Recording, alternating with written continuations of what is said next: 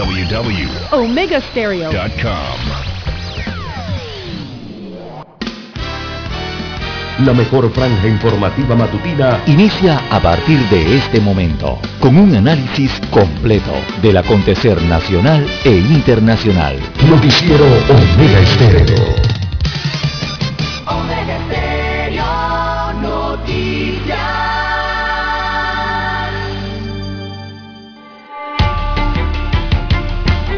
Continuación, los titulares, con los hechos que son noticias hoy.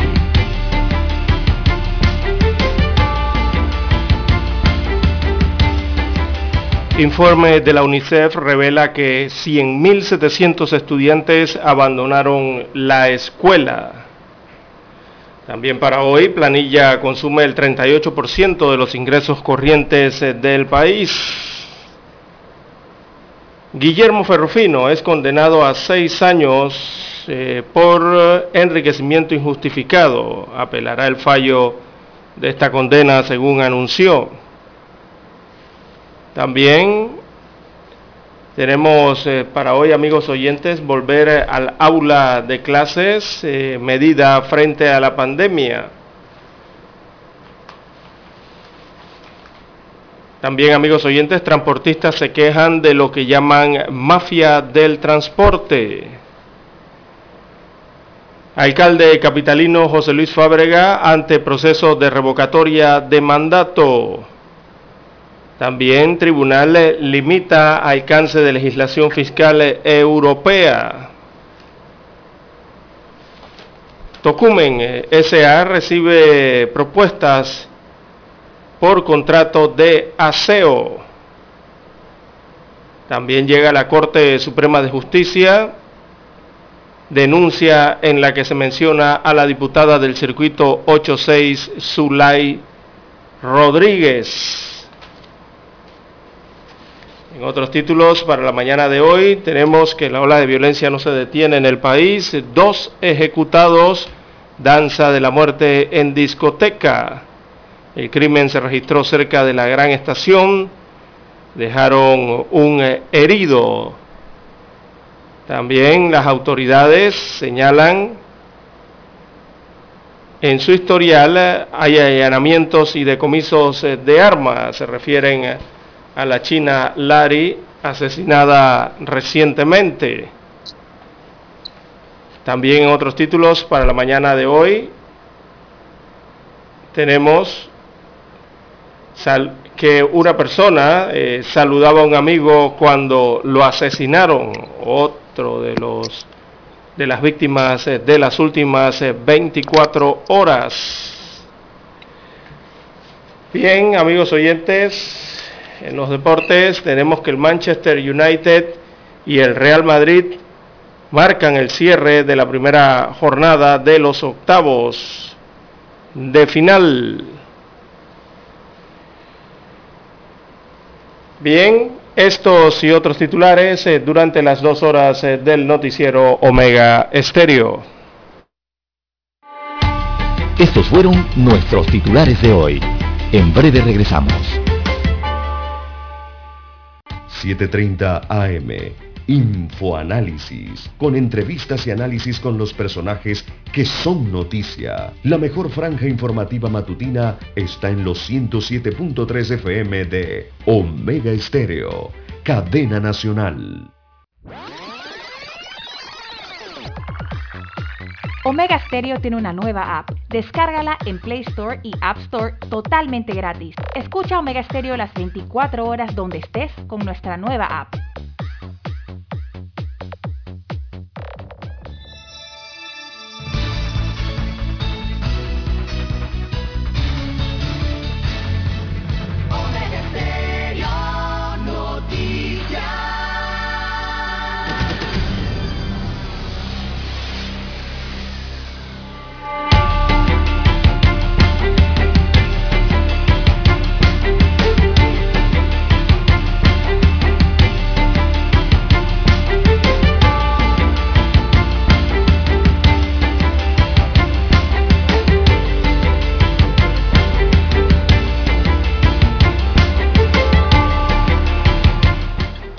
Bien amigos y amigas, muy buenos días. Hoy es miércoles 23 de febrero del año 2022. En el tablero de controles nos acompaña don Daniel Arauz Pinto. En la mesa informativa les saludamos. César Lara. Y Juan de Dios Hernández Sanmur para presentarle las noticias, los comentarios y los análisis en dos horas de información Iniciando la jornada como todos los días con mucha fe y devoción, agradeciendo a Dios Todopoderoso por esa oportunidad que nos da nuevamente de poder compartir una nueva mañana y de esta forma llegar hacia sus hogares, acompañarles en sus automóviles, en su puesto de trabajo y donde quiera que usted se encuentre esta hora en la madrugada. Pedimos para todos salud, divino tesoro, seguridad y protección, sabiduría y mucha fe en Dios. Mi línea directa de comunicación es el WhatsApp doble seis catorce catorce cuarenta y cinco. Ahí me pueden escribir. Doble seis catorce catorce cuarenta y cinco. Es mi línea directa de WhatsApp. Entonces, Lara está en Twitter. Lara, ¿cuál es su cuenta?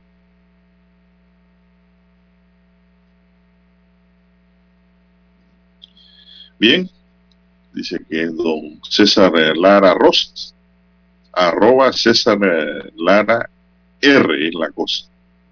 Sí, cómo no. Bien, vamos a iniciar de inmediato, señoras y señores, con los detalles del informe epidemiológico del MINSA para hoy, el cual revela que en Panamá se reportan hasta hoy 572.173 casos de COVID-19 acumulados confirmados, de los cuales 932 son casos nuevos. Esos son los de las últimas 24 horas, 932 casos. Para las últimas 24 horas se notificaron cuatro defunciones más tres de fechas anteriores, son siete. Son siete en realidad, para un acumulado de 8.036 fallecidos y una letalidad de 1.1%. Los recuperados ascienden a 734.985, de los cuales 1.655 son nuevos recuperados de la enfermedad. Se aplicaron 10.122 pruebas para una positividad de 9.2% hay 9.152 casos activos, 9.152 casos activos hay, es decir, esa es la cantidad de personas que están en perfectas condiciones de contagiar a otros, de los cuales 8.880 están en aislamiento domiciliario y 272 hospitalizados por COVID-19.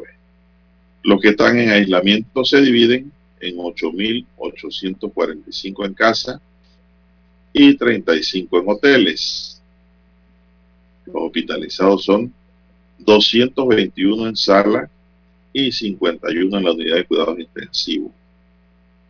Sí, ese es el resultado de que nos da a conocer el MINSA a través del informe epidemiológico. Don César, ¿tienes algo adicional sobre el informe? Bien, don Juan de Dios, eh, simplemente destacar la positividad de las pruebas eh, para el día eh, de hoy, según el informe o lo que ha entregado en base a la última jornada el Ministerio de Salud. Así que la positividad de las pruebas está en 9.2%, 9.2% es la positividad de esas 10.122 pruebas realizadas en las últimas 24 horas lo que arroja entonces estos 932 casos eh, de COVID-19. Importante, eh, sigue bajando la positividad en el país. Bueno, la región metropolitana autorizó la aplicación de la vacuna contra el COVID en todos los centros de salud, policentros y MINSACAXI de esta región a partir de ayer las instalaciones sanitarias de la región metropolitana aplicarán las dosis de lunes a viernes en un horario de 7 de la mañana a 2 de la tarde. Se aplicarán dosis pediátricas a niños desde los 5 hasta los 11 años, así como primera, segunda y dosis de refuerzo a partir de los 16. Esos lugares habilitados son, mucha atención, ¿eh? eh Minsacapsi de las Garzas, los policentros de Parque Lefebvre y Juan Díaz, además de los centros de salud en la 24 de diciembre, Las Mañanitas, Pedregal, Tocumen, Felipillo, Río Abajo, Boca la Caja, Santa Ana, Las Mañanitas, Pedregal, Tocumen, Felipillo, Río Abajo, Boca la Caja, Santa Ana, San Felipe, Pueblo Nuevo, Caledonia, Curundú, El Chorrillo, Paraíso, Veracruz y Taboga. Así que el que no se vacuna es porque no quiere. Todos estos centros, así como los MINSACAPSI, están habilitados ya desde ayer para vacunar en un horario de 7 a 2 de la tarde. Así que cerquita de su casa están vacunando ya. Esta semana la operación Panavac hará un receso desde el sábado 26 de al martes 1 de marzo. La vacunación se reanudará el miércoles 2 de marzo en todo el país. En San Miguelito, pues, se aplica en horario de 7 a 3 de la tarde la vacuna para niños y adultos en los centros de salud de Veranillo, Torrijos Carter, Cerro Batea, Amelia de Casa, Valle de Urracá, así como en las policlínicas de la Caja de Seguro Social Doctor Generoso Guardia y Doctor Manuel María Valdés. También se vacunan en los Andes Mall y en Metro Mall de 7 a 3 de la tarde. En el circuito 81 en Arraiján se aplicará dosis pediátrica en horario de 9 de la mañana a 4 de la tarde en la Escuela Bilingüe de Veracruz, en la Escuela de Nuevo Arraiján, Escuela Lucas Bárcena y Pedro Nolasco en Burunga, así como en el Westland Mall, céntricamente. Esos son los centros de vacunación que están funcionando, amigos y amigas. Mucha atención, ¿eh? Así que ya lo saben, los centros están vacunando a la población. Bien, ¿tienes algún dato adicional, don César? Bien, de don Juan de Dios, sí, solamente recomendar, bueno, tiene la vacunación cerca, no simplemente en el área metropolitana, también en diversas provincias del país. Recordemos que habrá vacunación eh, para los niños en Penonomé, en David, en Boquete, en Dolega, Hualaca, en San Félix, San Lorenzo Remedio, eh, también en Tolé, allá en la provincia de Chiriquí, en Arraiján, eh, también en Alcalde Díaz, Ernesto Córdoba, Caimitillo, Las Cumbres, acá en la provincia de Panamá, igualmente Quechilibre y Alcalde Díaz. También habrán habilitado varios moles allí, Villa eh, de 9 a 5 de la tarde y la Escuela República Árabe de Egipto de 7 a 3 de la tarde además eh, de que habrá refuerzos para los de 16 años de edad en adelante en los circuitos 4.1, 4.2, 8.5, 8.6, esto en Chiriquí, en San Miguelito respectivamente, se estarán habilitando allí, como usted bien señala, las policlínicas de la Caja del Seguro Social y los centros de salud de el MINSA. Bien, don Juan de Dios, hay que hacer una pausa y retornamos.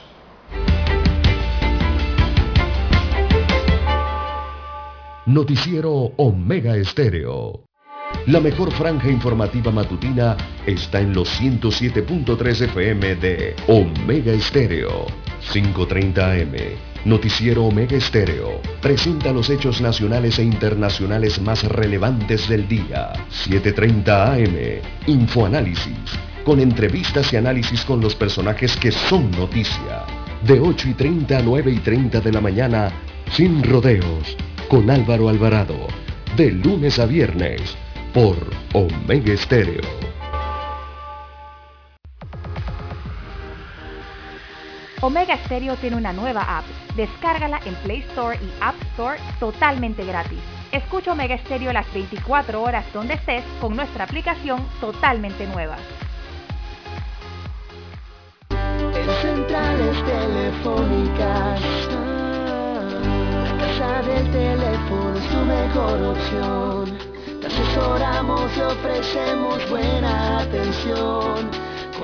Experiencia trabajando para ti. La casa del teléfono, ubicados en Via Brasil y lista hermosa. La casa del teléfono, líder en telecomunicaciones. La casa del teléfono, distribuidores de Panasonic. Ven a visitarnos del teléfono 229-0465 lsdtcorp.com Distribuidor autorizado Panasonic Para anunciarse en Omega Estéreo marque el 269-2237 con mucho gusto le brindaremos una atención profesional y personalizada. Su publicidad en Omega Estéreo. La escucharán de costa a costa y frontera a frontera. Contáctenos 269-2237. Gracias.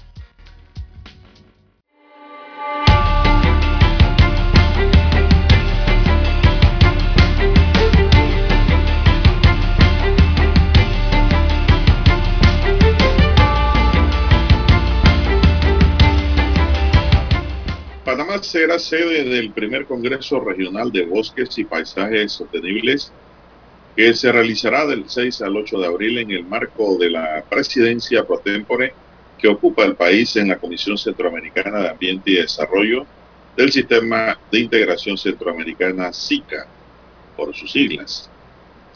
El evento aglutinará a expertos en bosques de, la, de toda la región centroamericana y República Dominicana que participarán del primer congreso en esta materia.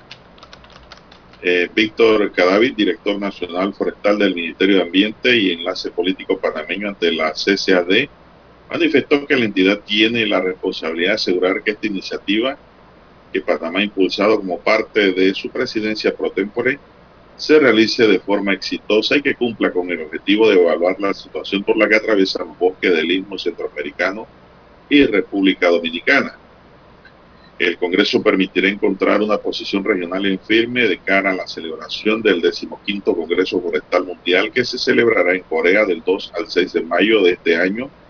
De acuerdo con Yair Urriola, secretario ejecutivo de la CCAD, se destacará la función primordial de los bosques en el contexto de los objetivos forestales mundiales, el Acuerdo de París, el Marco Mundial de la Diversidad Biológica posterior a 2020 y la Agenda 2030. El secretario ejecutivo de CCAD mencionó que el Congreso será una plataforma para que los países de la región puedan compartir historias de éxitos y lecciones aprendidas en materia forestal, así como visibilizar la relación de las comunidades rurales, afrodescendientes e indígenas en torno a los bosques. Asimismo, será un espacio para identificar oportunidades en el sector y encaminarlo como uno de los pilares de la economía de la región a través del uso de medios técnicos como la silvicultura y la restauración forestal, destacó Urriola. ya lo saben, ya sabemos de que Panamá estará impulsando este Congreso Regional de Bosques y Paisajes Sostenibles el Congreso permitirá encontrar pues así una posición regional en firme de cara a la celebración del décimo Congreso Forestal Mundial que se va a llevar a cabo del 2 al 6 de mayo de 2022. Así es, don Juan de Dios. Tema del ambiente importante para el país y para las futuras generaciones. Y es un tema importante de verdad, don Juan de Dios. Eh, bueno, yo que he estado estos días en la carretera panamericana, interprovincialmente, eh, me he encontrado, don Juan de Dios, eh, ya que trae a colación este tema del ambiente, eh, una, una, buena cantidad de incendios forestales o más bien de incendios de masa vegetal, como se le llama correctamente, ¿no? en varias provincias. no es común ver tantos incendios cuando usted está viajando y encontrarse a tantos vehículos de el cuerpo del Benemérito Cuerpo de Bomberos de Panamá eh, sube y baja por la carretera panamericana eh, en, en, este quehacer de apagar estos incendios de masa forestal que se registran en diversas provincias, sobre todo Panamá Oeste, Coclé, también Veraguas, Chiriquí es muy afectado por este tema, ¿no? Así que hay que hacer un llamado, hay que hacer un llamado a las poblaciones, don Juan de Dios, eh, a evitar eh, realizar este tipo de quemas. Eh, sabemos que en las áreas agrícolas tienden mucho a esto, ¿no? Pero hay que hacer esto de otra forma, don Juan de Dios. Hay que combatir estos incendios que al final producen, amenazan la, la, fauna silvestre, ya lo hemos visto en tantos reportajes, ¿no? De los medios de comunicación locales, cómo afecta esto a los, a los monos perezosos, a las aves, eh, estos incendios forestales. Es más, don Juan de Dios, eh, mire que la ONU ha advertido eh, que la intensidad y la frecuencia de los incendios forestales ha aumentado a nivel global, según destacan en un informe emitido el día de ayer. esto lo está advirtiendo la Organización de las Naciones Unidas, un informe del programa del medio, por el medio ambiente que resalta entonces la importancia de que la comunidad internacional, donde está Panamá, eh, también se involucre en la gestión de estos siniestros, así como ocurre los grandes, eh, así como ocurre con los grandes terremotos y las inundaciones. Así que ellos están advirtiendo que han aumentado en intensidad y en frecuencia estos incendios que son perjudiciales para los ecosistemas y que al final, don Juan de Dios, recordemos que vivimos en una esfera llamada Tierra, esto está aumentando la temperatura del planeta y está ocurriendo en todo el país, eh, perdón, en todo el mundo. Así que es un desafío importante para que eh, el que en este momento no estamos preparados, entonces eh, se preparen los países al respecto y también por el tema del cuidado del medio ambiente. Recordemos que hay una crisis, hay una crisis climática y el cambio en el uso de la tierra eh, también hará que los incendios forestales sean más frecuentes e intensos, eh, como señala este informe, con un incremento global de incendios extremos de hasta el 14% según lo que han medido y del 30% lo calculan entonces aumentaría para finales de los años 2050. Y, y mire usted, lo tasan para un aumento del 50% a finales del siglo. O sea que esta tendencia puede ir en aumento y es una tendencia perjudicial, ¿verdad?, para el hábitat en el mundo. Eh, señala la ONU que los rayos y los descuidos humanos siempre han causado incendios descontrolados, pero el cambio climático antropogénico, los cambios de los usos de tierra y la mala gestión de los terrenos y los bosques hacen que los incendios forestales se encuentren con más frecuencia entonces estas condiciones propicias para ser destructivos, según lo que señala la Organización de las Naciones Unidas. Ya vimos esto en el año pasado, eh, lo que ocurrió en Grecia, con esos grandes incendios forestales que arrasaron incluso hasta islas completas. Eh, lo vimos en Siberia y en otras partes de Rusia eh, al igual que en Francia, ¿verdad? Eh, estos incendios que tienden a descontrolarse eh, ahora más que nunca, ¿no? Con, las temporadas de veranos. Bueno, hay que tener cuidado con eso también aquí en Panamá. Esperemos que no cause ningún tipo de desgracia estos tipos de incendios de masa vegetal, que son los que más se registran acá en el país porque recordemos que esta masa vegetal, uno está muy cerca del desarrollo urbanístico, donde están los residenciales, las barriadas. Muchas de ellas ahora quedan atrapadas o encerradas alrededor de la masa vegetal o la parte forestal, entonces se puede correr peligro allí. Adicional a que Panamá, recordemos, tiene una gran cantidad de áreas protegidas, de bosques protegidos, ¿verdad? En donde hay mucha biodiversidad y eh, a veces las áreas de amortiguamiento o las áreas contiguas a, estas, a estos bosques, entonces son las que incendian a veces las personas o son incendiadas y pueden entonces acarrear estos grandes daños. Bien, las seis en punto de la mañana, seis en punto de la mañana en todo el territorio nacional, escuchemos el glorioso himno nacional.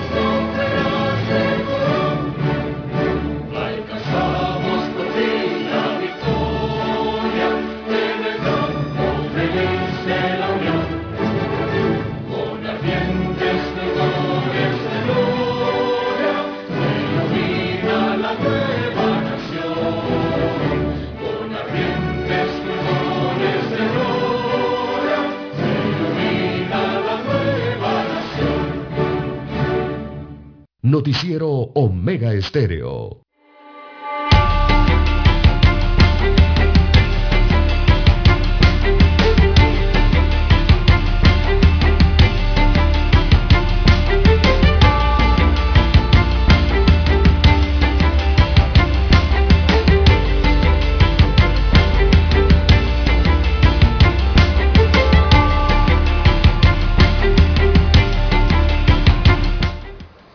Bien, amigos oyentes, las 6.4, 6.4 minutos eh, de la mañana en todo el territorio nacional.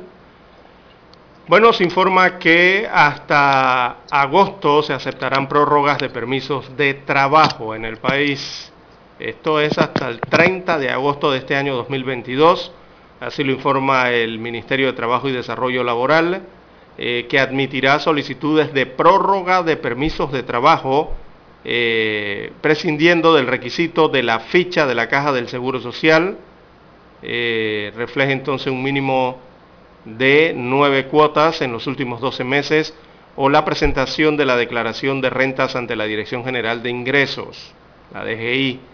Así que esta nueva disposición que aplica a los trabajadores con permiso de trabajo que hayan sido suspendidos por causa de la pandemia está contemplado en el recién promulgado decreto ejecutivo número 3 del 21 de febrero del 2022, que establece disposiciones temporales para las solicitudes de permisos de trabajo que se tramitan en el Departamento de Migración Laboral de la Dirección Nacional de Empleo del Ministerio de Trabajo, según informa esta institución. Así que extienden hasta agosto las prórrogas de permiso de trabajo en el país.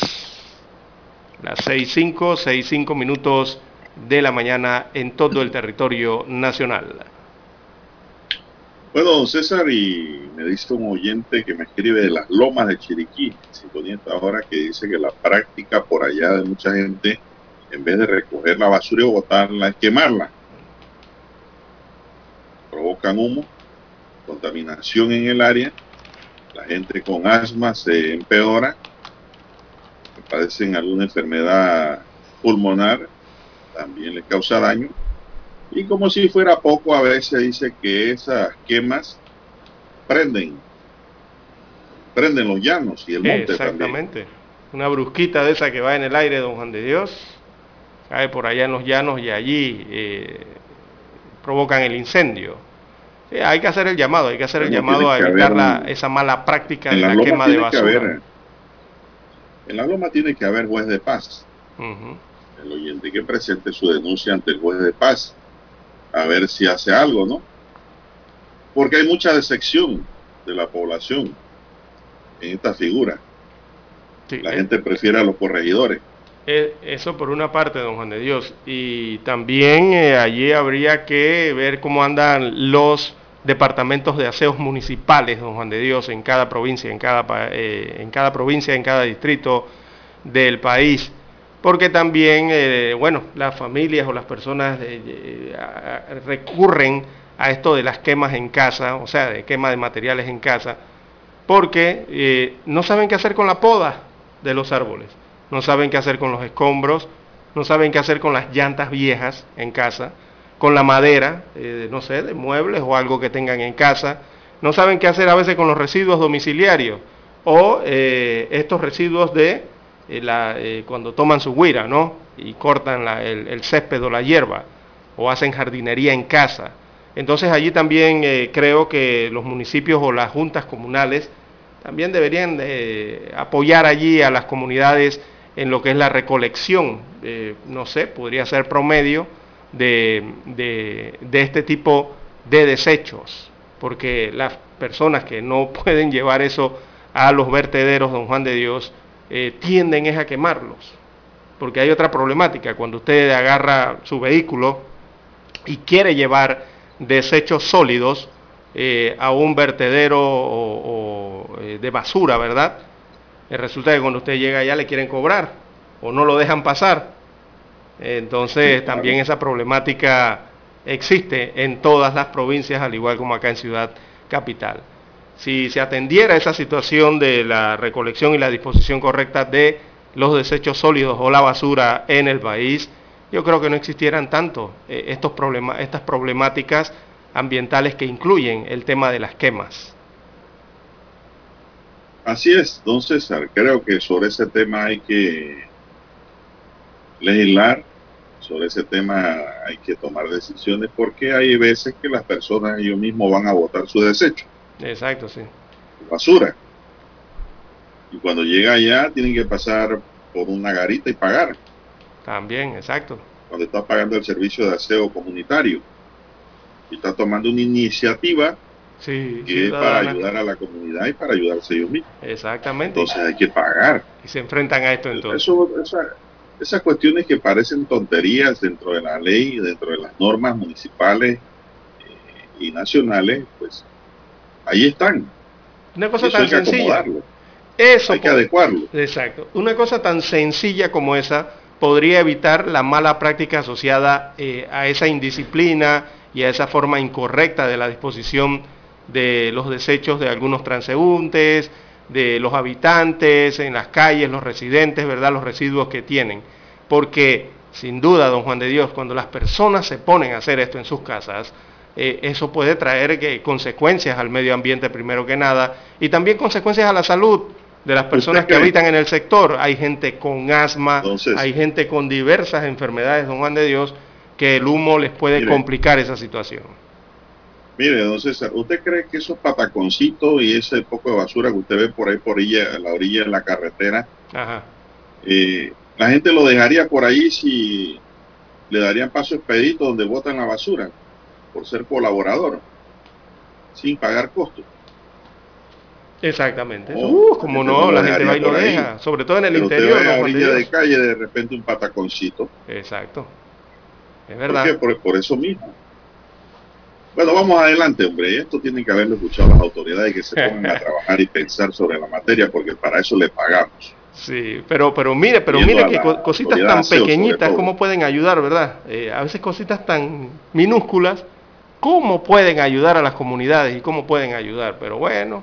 Eh, bueno, la... Eh, bueno, acá me escribe un amigo oyente, pero yo le respondo, dice, no, pero ese es un humo que se, no, es que este humo no se va eh, no es tanto que el humo suba, ascienda y se lo lleve el viento. No, el, problema es que cuando se hacen este tipo de quemas, no simplemente queman la hierbita, ni el papel periódico, no, en, esa, en esos desechos sólidos, don Juan de Dios, van de todos los productos y el problema es que cuando se combinan esos productos en una quema, eso genera gases, generan unos gases es que eh, durante, exacto, durante la combustión que eso puede desencadenar problemas en la salud de las personas. Hay gente que, bueno, es alérgica, pues, eh, tiene problemas respiratorios, o si usted sin querer queriendo dentro de la basura tiene una sustancia que no debe quemar, ya ocasiona un problema, ¿no? Bien, las 6, minutos. La, la Asociación de Armadores Panameños alertó ayer martes la importancia de que el país cuente con un plan nacional de contingencia contra derrames de hidrocarburos y sustancias contaminantes en el mar debido al alto anclaje en la bahía de Panamá, embarcaciones de toda naturaleza. En una nota de prensa, el retirado capitán de la Armada de Argentina, Luis Vila, manifestó que Panamá, además del plan contra derrames fantasmas, necesita contar con políticas específicas en el uso de dispersantes a Vila le preocupa que Panamá y ninguno de los otros países centroamericanos tienen una estrategia nacional para esa materia. Recordó que recientemente Panamá ha sufrido varios sucesos de derrames en sus costas, que ha generado algunas dudas entre ambientalistas y expertos sobre la velocidad de respuesta en la contención y mitigación a ese tipo de incidentes, así como su origen, responsable e informe de los daños reales que estos han provocado. Pila explicó que los derrames fantasma con frecuencia afectan la isla Taboga, ya que provienen de, embarcaciones ancladas en la bahía de Panamá, los que llegan a la isla producto de las corrientes. El capitán sugirió la posibilidad de que lo recaudado por la Autoridad Marítima de Panamá sea destinado para la limpieza de los derrames fantasmas. Es necesario que la Autoridad Marítima de Panamá tenga un software para saber hacia dónde se va a dirigir un derrame fantasma y que sea de beneficio de todo el sistema, porque cuando tenemos información precisa de dónde se va a dirigir en las 48 horas, eso permite planificarse y poder controlar mejor el derrame y así los costos disminuyen y se protege más el ambiente, aseveró este capitán argentino, don. Y el software, ¿quién lo tiene? No tiene un canal y no hay un plan, como dice el argentino, no puede ser. ¿Y el software, quién lo tiene? ¿O quién lo propone? No lo dice la nota. no, esto lo dice es un capitán retirado de la Armada Argentina. sí, ok.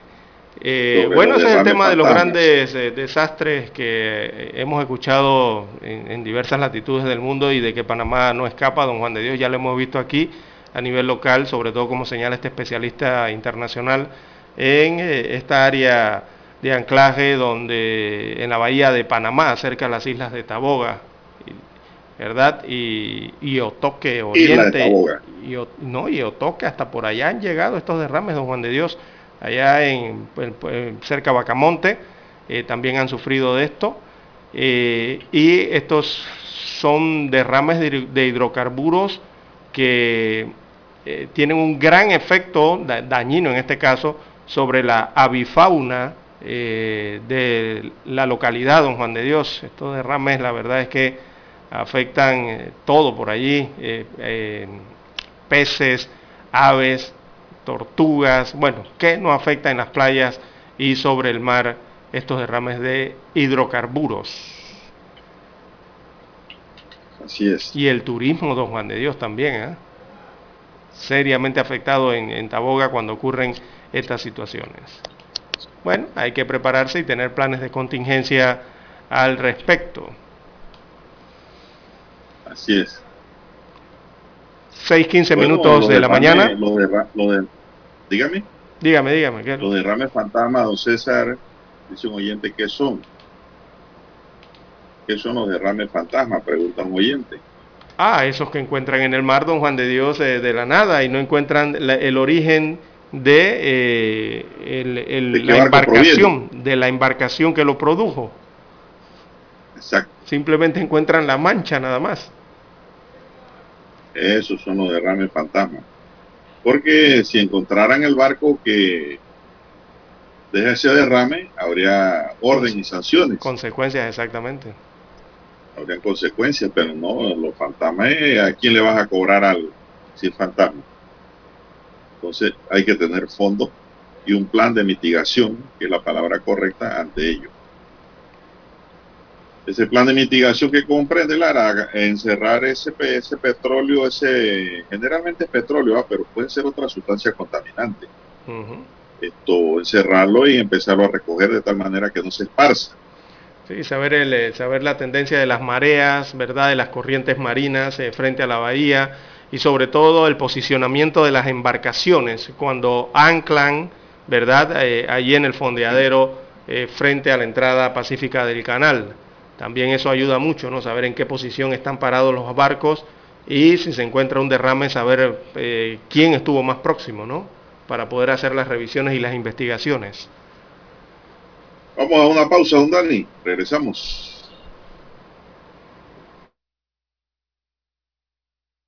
La mejor franja informativa matutina está en los 107.3 FM de Omega Estéreo, 530 AM Noticiero Omega Estéreo presenta los hechos nacionales e internacionales más relevantes del día.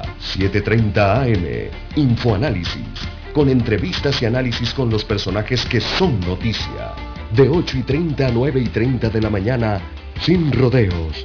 Con Álvaro Alvarado. De lunes a viernes. Por Omega Estéreo.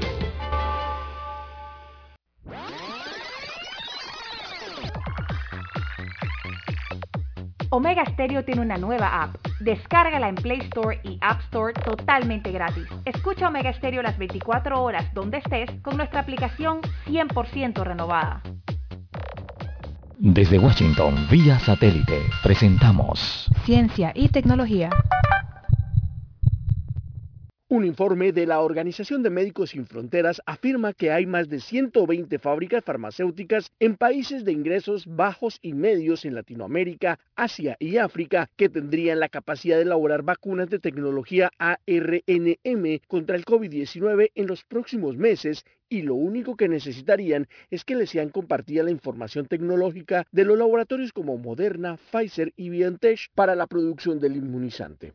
Un estudio realizado por Alain Al-Sahani, experto en vacunas de la campaña de acceso a medicamentos de Médicos Sin Fronteras, y Achal Pravala, coordinador del proyecto Access IPSA, identificó a estos 120 fabricantes farmacéuticos en América Latina, África y Asia que reúnen el potencial para esta producción, la empresa alemana BioNTech anunció recientemente un plan para establecer una nueva capacidad de producción de vacunas ARNM COVID-19 en algunos países africanos. Esta sería la misma estrategia utilizada por estas empresas biotecnológicas en Estados Unidos y algunos países de Europa, donde no fue necesario construir nuevas fábricas, sino que se usó la infraestructura existente. Los expertos dicen que debido a la naturaleza de la tecnología ARNM, las vacunas pueden ser producidas a gran escala por empresas que incluso no tengan experiencia en la elaboración de este tipo de medicamentos. La Organización Médicos Sin Fronteras asegura que para estar preparados para futuras pandemias y para tratar otras enfermedades infecciosas como la malaria, el VIH o la tuberculosis, es fundamental crear una capacidad de fabricación sostenible e independiente en múltiples territorios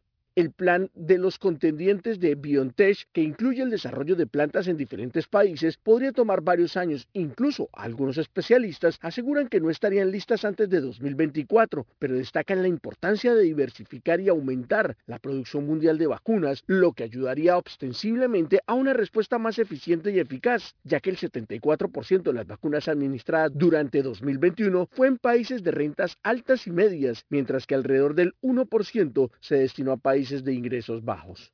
Héctor Contreras, Voz de América, Washington. Desde Washington, vía satélite, hemos presentado Ciencia y tecnología. En Omega Estéreo, estamos evolucionando para ti. Te acompañamos en tu auto, en tu oficina, en tu hogar y ahora en cualquier dispositivo móvil. No importa dónde te encuentres Siempre te acompañamos con la mejor programación. Omega Estéreo. Primera cadena nacional simultánea 24 horas.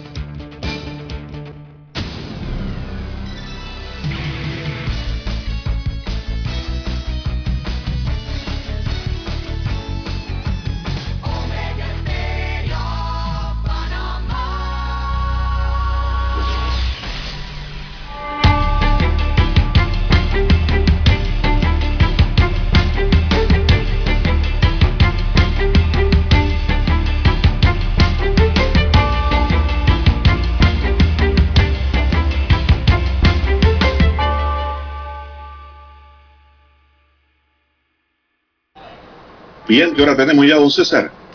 Bien, las 6.21, 6.21 minutos de la mañana en todo el territorio nacional.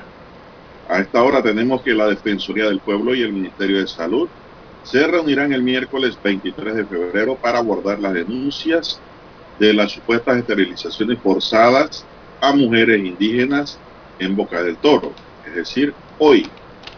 El defensor del pueblo, Eduardo Leblanc, solicitó al Ministerio de Salud y a la Caja de Seguro Social información sobre las supuestas intervenciones quirúrgicas a estas mujeres luego de una gira realizada a Charcolapava en Boca del Toro por una comitiva. Leblanc aseguró que en la gira la Defensoría del Pueblo no tuvo acceso a los testimonios, es decir, no hay información. El defensor del pueblo también espera reunirse con el director de la Caja de Seguro Social para la temática. El ombudsman exhortó a la comunidad que tenga conocimiento de, de las supuestas o afectadas a presentar las pruebas en el Ministerio Público. En tanto, los fiscales del Ministerio Público realizaron diligencia en la provincia de Boca del Toro como parte de las investigaciones por la denuncia presentada por el delito contra la humanidad sobre posibles procedimientos de esterilizaciones no consentidas. El momento no hay nada, Lara, es lo que digo. Sí, no hay denuncia hasta el momento, ¿no? formal no la hay, pero dice la comisión de la asamblea que sí las hay. Y dicen los medios que sí, si yo, dicen los medios también, si los medios han ido allá a, esta, este sector de la provincia de Bocas del Toro y han entrevistado a mujeres indígenas que aseguran eh, fueron esterilizadas de forma eh, forzada, supuestamente. Bueno, lo que hay que determinar es si pero eso tiene que... mujeres firmaron el consentimiento. Exacto, pero tienen que presentar la denuncia ante el Ministerio Público adicional, ¿no? Eso es lo que tiene que...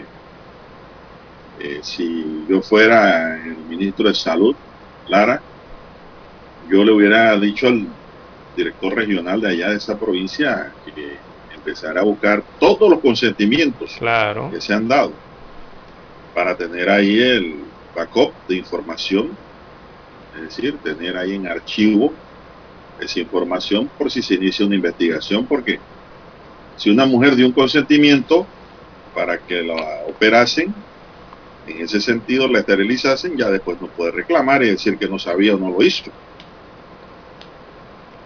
Porque hacerlo sin consentimiento, Lara, eh, lo dijimos aquí, se comete un delito Panamá. Pero dice la Defensoría que no ni siquiera ha podido ubicar a las indígenas en Boca del Toro. Bueno, esa,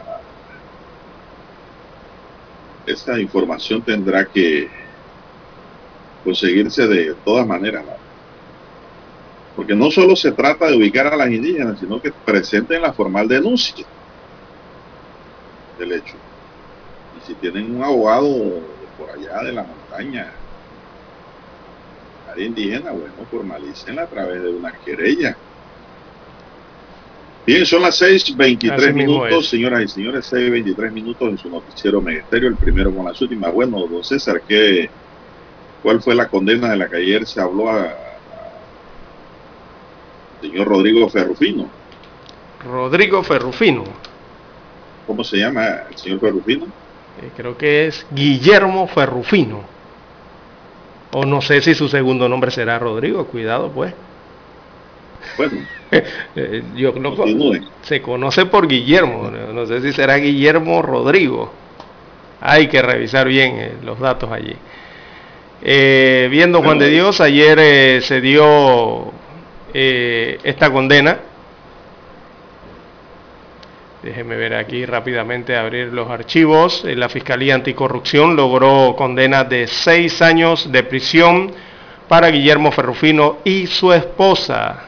Recordemos que Guillermo Ferrufino fue ex ministro de Desarrollo Social del gobierno del presidente Ricardo Martinelli Berrocal durante el año 2009 al 2014. Esa fue la administración del expresidente Martinelli. Allí fungió como ministro eh, de Desarrollo Social Guillermo Ferrufino. Así que esta persona, este ciudadano y su esposa, Milena Ballarino de Ferrufino, fueron condenados a seis años de prisión por el delito de enriquecimiento injustificado. La sentencia emitida por el juez tercero liquidador de causas penales se dio tras corroborar mediante un informe de auditoría forense de la Contraloría General de la República que no había un balance correcto en cuanto a la declaración jurada que presentó Ferrufino antes de asumir como ministro de Estado versus sus propiedades al dejar el cargo. Así que el fiscal anticorrupción de descarga, él es de nombre Edwin Juárez, explicó que a lo largo de la investigación se pudo corroborar mediante un informe de auditoría forense de la Contraloría, mediante la resolución de 2015, que indicaba por parte de peritos calificados e idóneos que no había un balance correcto en cuanto a la declaración jurada que presentó el ex ministro de Desarrollo Social antes de asumir la cartera por 1.126.000 balboas y posterior a esto se mantenía entonces bienes y propiedades y cuentas bancarias que sumaban un excedente de 2.288.000 balboas que no pudo justificar una vez salió del cargo en el año 2014. Por lo que se conoció que se mantiene entonces la aprehensión de una finca ubicada en el distrito de La Chorrera, en la provincia de Panamá Oeste. Además, otra finca en Nueva Gorgona, en el distrito de Chame, también en Panamá Oeste. También se mantiene la aprehensión de dos fincas en el distrito de Boquete, en la provincia de Chiriquí, y también la aprehensión de otra casa en el sector de Albrook, en la ciudad eh, capital, esto acá en la provincia de Panamá. También se mantiene la aprehensión de 118.664 balboas con 91 centésimos de varias cuentas bancarias aprendidas. El juez décimo, perdón, el juez undécimo penal levantó entonces la aprehensión de dos fincas de las que les hemos eh, mencionado, don Juan de Dios. Así que al final la Fiscalía Anticorrupción logró la condena de seis años de prisión para estas dos personas, eh, tratándose del exministro de Desarrollo Social, Guillermo Ferrufino, y su esposa de nombre Milena Vallarino de Ferrufino, por el delito de enriquecimiento injustificado. Bueno, esto indudablemente que todavía no se ha terminado el proceso, don César. Esto es una primera instancia, como un primer round, ¿no? Esto, a él le queda ahí un recurso de apelación, que de seguro van a presentar, y después le queda otro recurso, un recurso extraordinario de casación, así es, donde pues, se evaluaría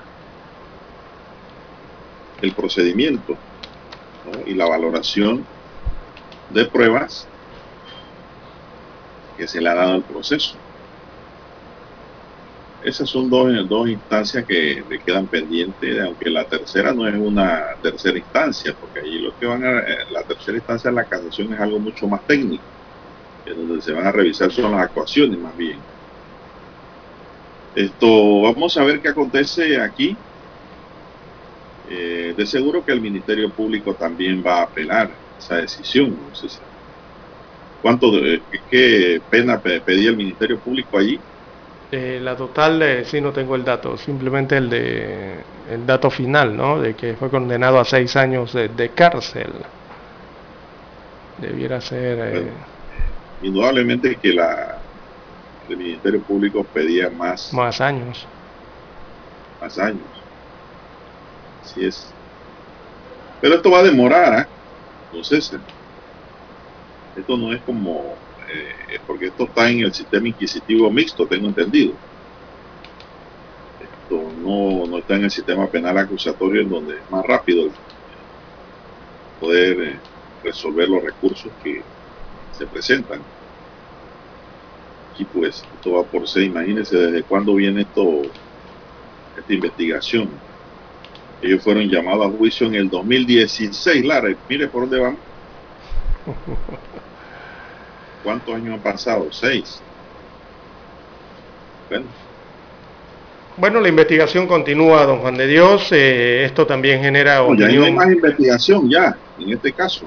Eh, no, y en otras también, ¿no? Y en otros temas de, en otros temas de corrupción que se están investigando y que también llevan varios años, ¿no? Parecidos a este. ¿Él tiene otras denuncias también, aparte de esta? Mm, no, no, me refiero a otros casos, ¿no? De, corrupción, en que están envueltos dineros eh, del Estado, supuestamente eh, sustraídos eh, de esta misma forma. Pero todo esto genera opinión, don Juan de Dios, opiniones polémicas, ¿no? A favor y en contra de todas estas investigaciones y todas estas acciones. para algunos, el tema central es que rindan cuentas y eh, para otros eh, el tema central es que devuelvan lo robado. Ah. Bueno, la, pregunta que yo hago para arrancar, Lara, ¿cuánto se gana un ministro en cinco años? Los ministros de Estado ganan 10 mil dólares por 60 meses.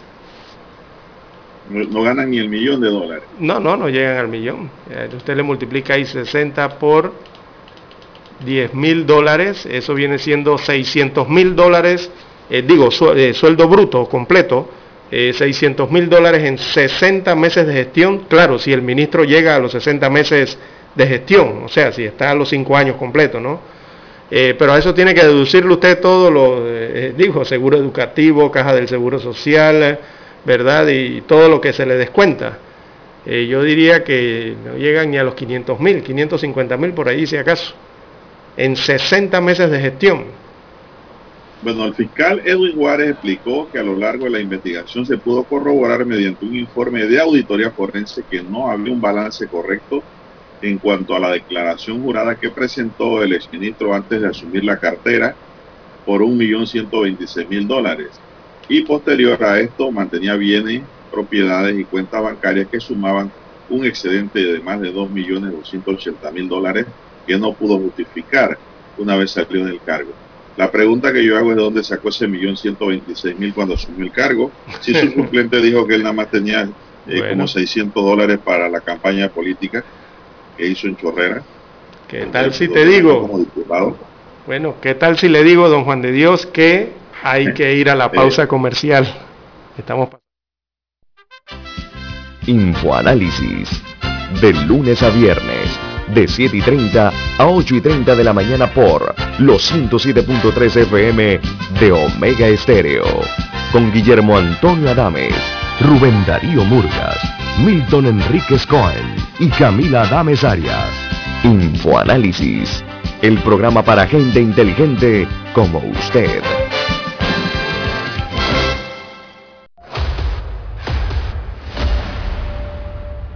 Desde los estudios de Omega Estéreo, establecemos contacto vía satélite con la voz de América. Desde Washington, presentamos el reportaje internacional.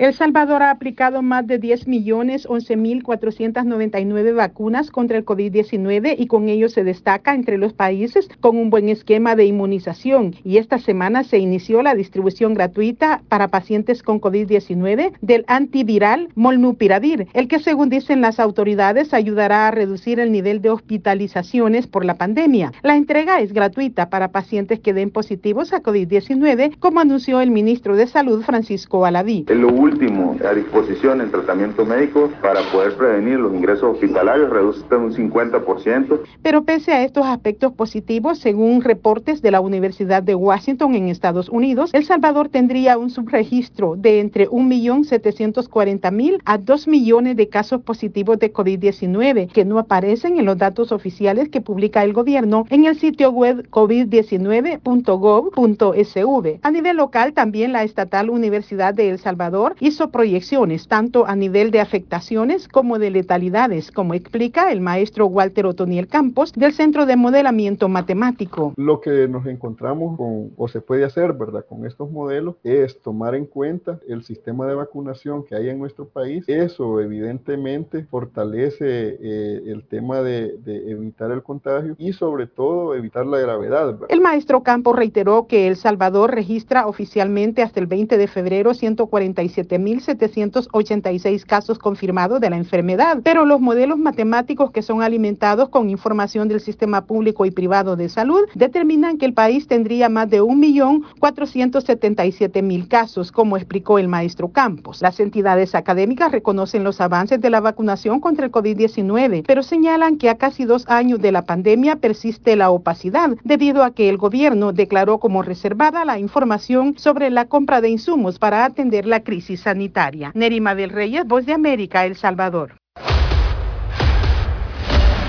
Escucharon vía satélite desde Washington el reportaje internacional. Omega Estéreo, 24 horas en FM Estéreo.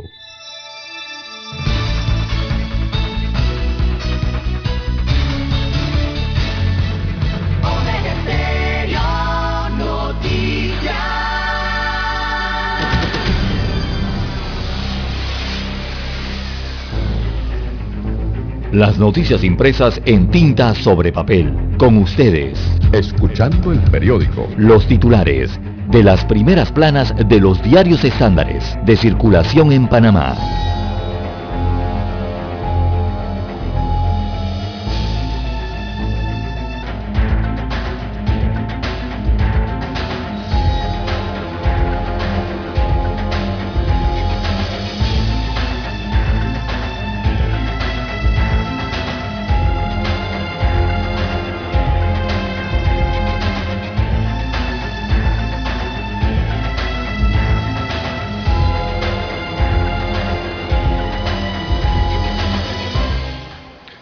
Bien, amigos oyentes, el diario La Prensa titula para este 23 de febrero del año 2022. Volver al aula, al aula, medidas frente a la pandemia es el título de la prensa que tiene que ver con el tema de la educación. Destaca Aleida Samaniego, periodista del rotativo, que las autoridades de salud y de educación coordinan los últimos detalles para el regreso de clases presenciales este año de acuerdo con las medidas de bioseguridad que exige eh, la pandemia de la COVID-19. Así que la ministra de Educación, Maruja Gorday de Villalobos, señaló que se preparan jornadas de vacunación, así como la realización de pruebas eh, de diagnóstico en los centros educativos con previo consentimiento de los padres eh, de familia. Así que con el inicio del año escolar, las medidas de bioseguridad serán claves entre ellas hacer pruebas para cortar posibles cadenas de transmisión de la COVID-19, destaca el amplio reportaje de portada del diario La Prensa. Veamos el resto de los titulares. Transportistas se quejan de lo que llaman mafia del transporte. Así que las bases eh, de datos eh, con sociedades y organizaciones revelan vínculos eh, de políticos con cupos de transporte en un sistema que los transportistas describen como una mafia. El exceso de cupos y su legitimidad son parte del debate. En otros títulos para hoy tenemos Fábrega ante proceso revocatorio de mandato o revocatoria de mandato. Eh, destaca la información que la primera solicitud para revocarle el mandato a una autoridad local en el país se presentó ayer ante el Tribunal Electoral. Un abogado presentó el memorial de revocatoria contra el alcalde capitalino José Luis Fábrega ante la Dirección Regional de Organización Electoral, basado en los escándalos en el manejo de fondos públicos y la falta de transparencia y consulta ciudadana por parte de la comuna capitalina. Esto todavía tiene que ser aprobado por el Tribunal Electoral. Bien, en otros títulos eh, del diario La Prensa, trabajadores de Barú temen perder terrenos. El grupo colectivo de los ex socios eh, de la Cooperativa de Servicios Múltiples de Puerto Armuelle Cosemupar teme perder los terrenos que en el 2012 eh, decidió destinar para el cultivo de plátanos en la empresa panaplátanos eh, del empresario David Ochi. Así que unas 518 hectáreas eh, de las 816 del colectivo están como respaldo o garantía de un préstamo por 764 mil eh, balboas con la cooperativa de servicios múltiples San Antonio RL, esa es la CAXA. También eh, para hoy la prensa titula en panorama jueza condena a Ferrufino y ordena comiso de bienes. También en economía Tocumen recibe propuestas por contrato de aseo. En la sección Vivir Más eh, aparece el FAE 2022, así que comienza la cuenta regresiva. En otros títulos, eh, para la mañana de hoy del diario La Prensa, en Panorama, llega a la Corte Suprema de Justicia, denuncia en la que se menciona a la diputada Zulay Rodríguez del circuito 86. También a nivel internacional tenemos tribunal tramita alcance de legislación fiscal eh, europea. Así que un tribunal de Luxemburgo determinó que no se puede discriminar contra los ingresos en el extranjero de ciudadanos europeos y que las normas aplicables deben equipararse a las reglas internas. Hay un análisis al respecto de esta temática en la prensa. También aparece fotografía de Joe Biden, presidente de los Estados Unidos eh, de América, que anunció sanciones contra Rusia.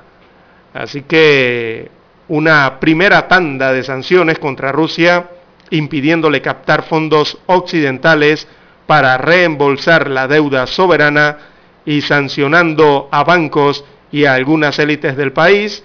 Bueno, son las primeras sanciones en contra de Rusia en este tirijala que hay por la crisis en Ucrania. Bien, amigos oyentes, estos son los principales titulares del diario La Prensa. Pasamos ahora a revisar los que tiene en primera plana la estrella de Panamá. Bien, la estrella de Panamá nos dice hoy, informe de UNICEF revela que 100.700 estudiantes abandonaron la escuela. El documento que será presentado por UNICEF el próximo jueves, o sea, mañana, establece que la ciudad de Panamá concentra la mayor cantidad de estudiantes excluidos o están en riesgo de estarlo. Una cifra alta, ¿eh? 100.700 estudiantes, muy alta. Los estudiantes hay que recuperarlo. Movilidad urbana, congestión y rasgos en tres metrópolis y en Panamá. Fiscales investigan en Boca del Toro las supuestas esterilizaciones forzadas o forzosas. Una propuesta sobre el tapete de la Caja de Seguro Social. El economista Ernesto Bazán analiza los problemas financieros que enfrenta la Caja de Seguro Social y plantea soluciones. Esto está hoy en la estrella de Panamá planilla de 2022 representa el 38% de los gastos corrientes. Una planilla inflada, de verdad. Soplada, alta. Inflada no quiero decir que no exista, sí existe. En Panamá reportan 932 nuevos casos de COVID-19 y una letalidad de 1.1%. Panamá será sede del primer Congreso Regional de Bosques y Paisajes Sostenibles. Defensoría y MINSA se reunirán para abordar las denuncias de supuestas esterilizaciones forzosas. Armadores alertan que Panamá carece de un plan de contingencia contra derrames de hidrocarburos. Tenemos también el conflicto entre Rusia y Ucrania, que la Casa Blanca habla ya de invasión rusa en Ucrania. El decreto suscrito el lunes por el presidente Putin abre la puerta al envío de tropas al este de Ucrania. Schul detiene el proceso de aprobación de gasoducto ruso-alemán Nord Stream 2. Scholl aludió a que Alemania ya ha comenzado a diversificar su mix energético. Rusia dice que por ahora no planea desplegar tropas en Donetsk y en Lugansk en otros titulares, hoy el diario La Prensa nos dice, Banco General y la ACP, las empresas con mejor reputación en el 2021. Organismos de las Naciones Unidas respaldan el etiquetado frontal de advertencia nutricional en Panamá. Gabinete Turístico en Pedací invierte 24.5 millones de dólares para la ejecución de proyectos y Tocumen espera movilizar más de 60 mil pasajeros durante estas fechas de carnaval. Imagínese usted, si hubiese carnaval de agua y sol, ¿cómo sería?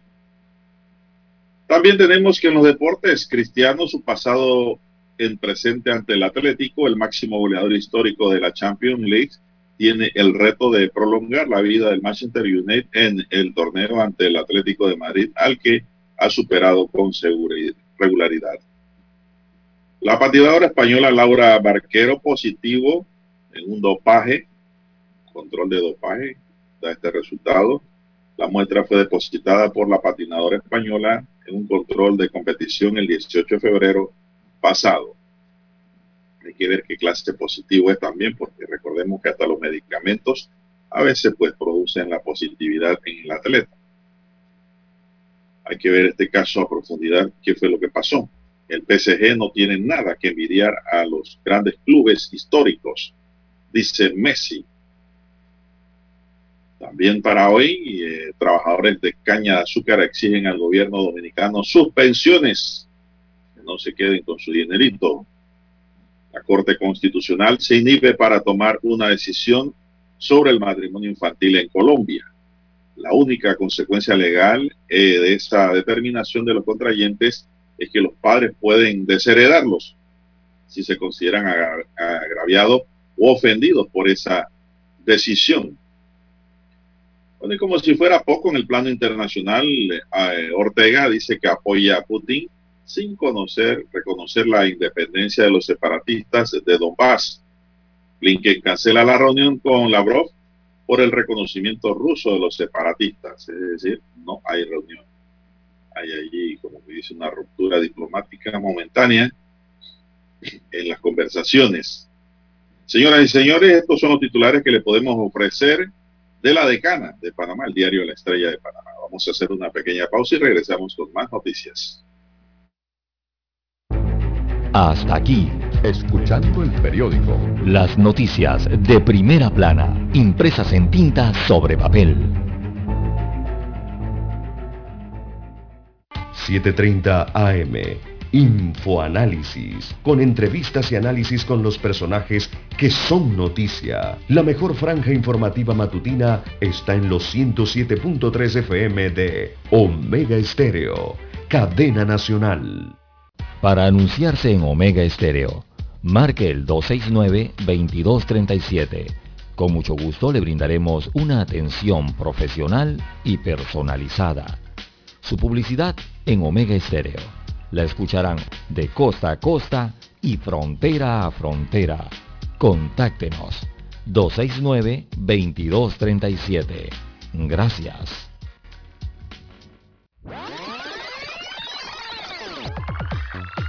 Omega Stereo tiene una nueva app. Descárgala en Play Store y App Store totalmente gratis. Escucha Omega Stereo las 24 horas donde estés con nuestra nueva app.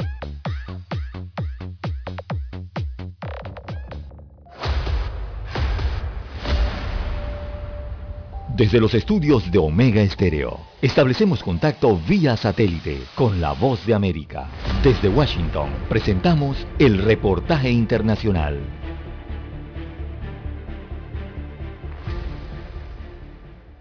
Organismos de derechos humanos solicitan el cambio de medidas cautelares para presos políticos de la tercera edad en Nicaragua. Nos informa desde Managua, Daliana Ocaña. El gobierno del presidente Daniel Ortega cambió la medida cautelar por motivos de salud para los presos políticos Arturo Cruz, Francisco Aguirre Sacasa y José Palé y pasaron del chipote al sistema de arresto domiciliario. La presidenta del Centro Nicaragüense de Derechos Humanos, Vilma Núñez de Escorcia, dijo a La Voz de América. Y aquí tenemos casos muy, muy graves que estamos señalando.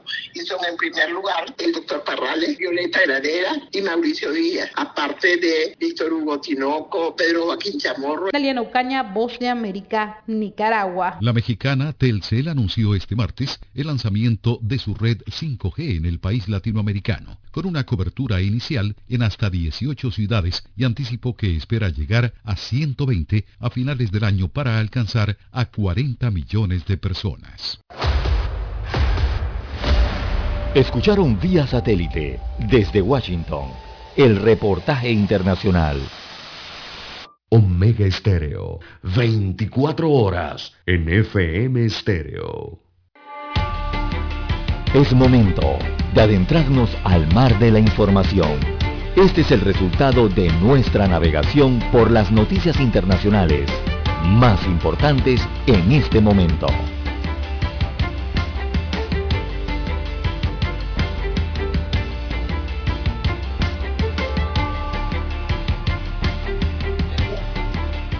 Bien, avanzamos, son las 6.50 minutos. Hace algunos minutos, señoras y señores, en una última hora el estado de emergencia se decretará en todas las partes de Ucrania bajo control del gobierno, anunció esta mañana el Consejo Nacional de Seguridad y Defensa del país.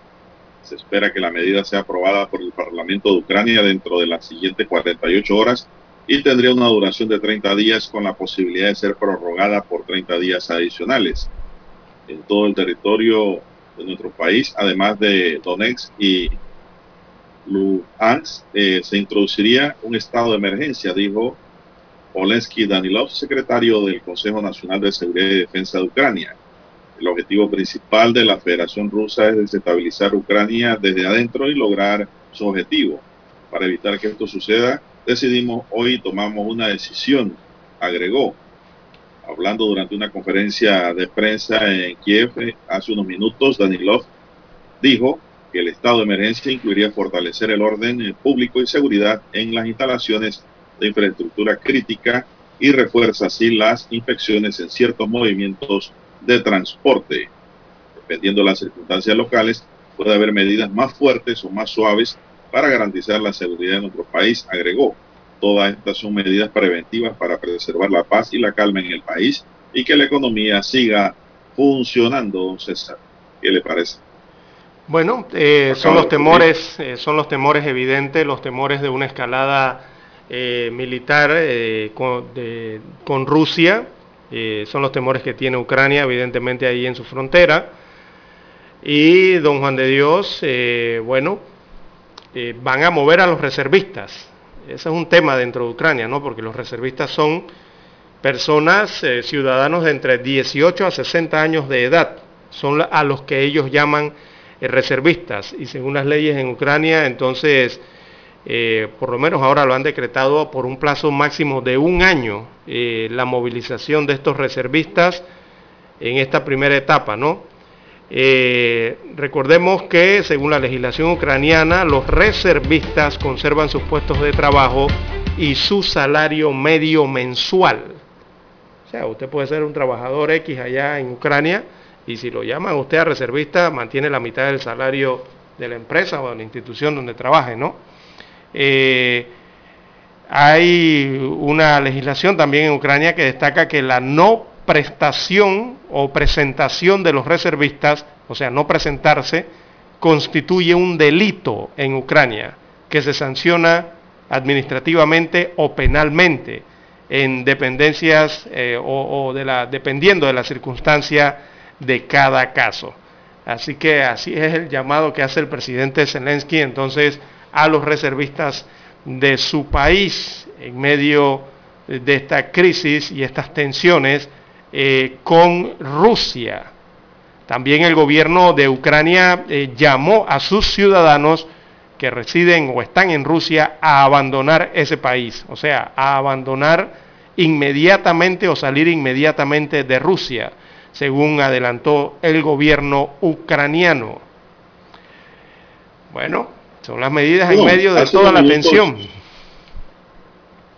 Hace unos minutos, don César, el Papa Francisco hizo un llamado a la moderación y dijo que sentía un gran dolor por el empeoramiento de la situación en Ucrania a pesar de los esfuerzos diplomáticos de las últimas semanas durante su audiencia semanal en el Vaticano hoy miércoles. Francisco dijo que él junto con muchas personas en todo el mundo están experimentando angustia y preocupación ante las alarmantes señas o señales de escalada entre Rusia y Ucrania. Una vez más, la paz de todos se ve amenazada por los intereses de las partes. Me gustaría que los que tienen responsabilidad política hicieran señal de conciencia ante Dios, que es el Dios de la paz y no de la guerra. Él es el Padre de todos y quiere que seamos hermanos y no enemigos, dijo el Papa. Pido a todas las partes involucradas que se abstengan de cualquier acción que provoque aún más, agregó el Papa. El Papa Francisco dirigió un día internacional de oración por Ucrania el mes pasado y ha hecho numerosos llamados a la paz, como el de hoy con respecto a las tensiones entre Ucrania y Rusia. Así es. Eh, Vladimir Putin, sí, Vladimir Putin, por su lado, el presidente de Rusia, él aseguró que Rusia está lista para buscar soluciones diplomáticas en esta crisis eh, eh, ucraniana.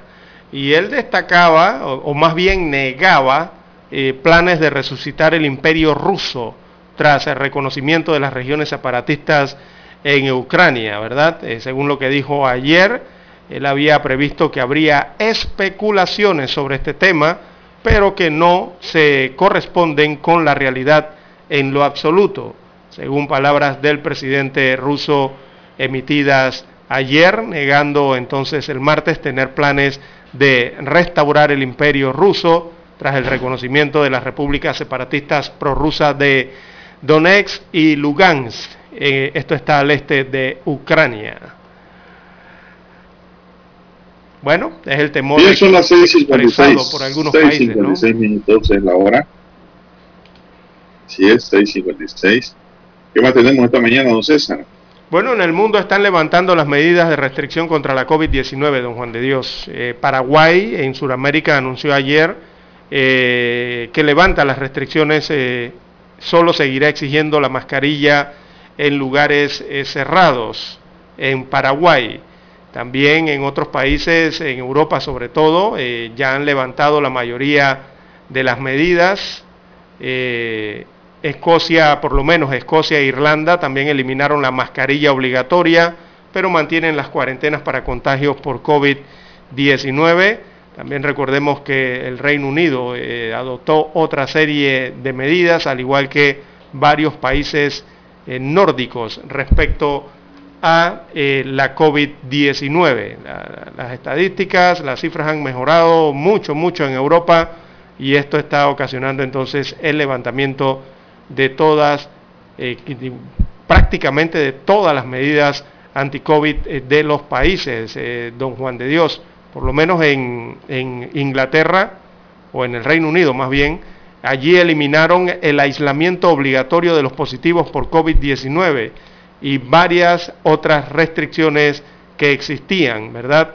Y esto ante los altos niveles de inmunización que ya se han registrado en el Reino Unido y también debido a la disminución en la mortalidad es lo que ha justificado el levantamiento de esas medidas anti-COVID que existían eh, para dar paso entonces, según eh, dice el gobierno británico, a la responsabilidad individual. Ahora sí ya van con esa temática allá en Europa, por lo menos los principales países. Eso habla entonces, don Juan de Dios, del plan para convivir con el COVID. Ahora sí, eh, liberar entonces todas esas medidas o eliminación de restricciones legales para luchar contra la enfermedad. Bueno, mucho se ha hablado, Lara, de sanciones de Estados Unidos a Rusia, pero ¿cuáles son las sanciones? Eh, Biden asegura que impondrá sanciones contra la élite de Rusia e indica que Moscú inició una invasión a Ucrania, entre comillas. El presidente de los Estados Unidos anunció nuevas sanciones contra Rusia en respuesta a las acciones del lunes de Moscú. Entre las sanciones se encuentra el bloqueo a dos instituciones financieras y la penalidad para la élite rusa y sus familiares. El presidente Vladimir Putin reconoció este lunes la independencia de dos renglones eh, o dos regiones, perdón, separatistas de Donetsk y Lugansk y ordenó la entrada de tropas rusas. Biden calificó estos eventos como el principio de la invasión rusa. Así que pues estas son las primeras sanciones que va a poner Estados Unidos a Rusia hay que ver los resultados, don César, cuáles son los alcances que tendría para Rusia esas sanciones que los Estados Unidos le abre. Recordemos que el resto de los países de la Unión Europea también tienen sanciones y quizás les sean eh, más efectivas, don César, porque son de la región. Así es. Más cercano en la comunidad eh, europea. Así es, así es. Eh, las sanciones vienen por todos los costados para Rusia. Algunas serán más duras, otras más leves, pero son sanciones, no César. Así es. Entonces, dice Biden que esto es el comienzo de la invasión, una invasión disimulada la que está haciendo Putin sobre Ucrania. Vamos a hacer la pausa y regresamos, señoras y señores. El satélite indica que es momento de nuestra conexión. Desde Washington, vía satélite y para Omega Estéreo de Panamá, Buenos Días América. Buenos Días América, vía satélite desde Washington.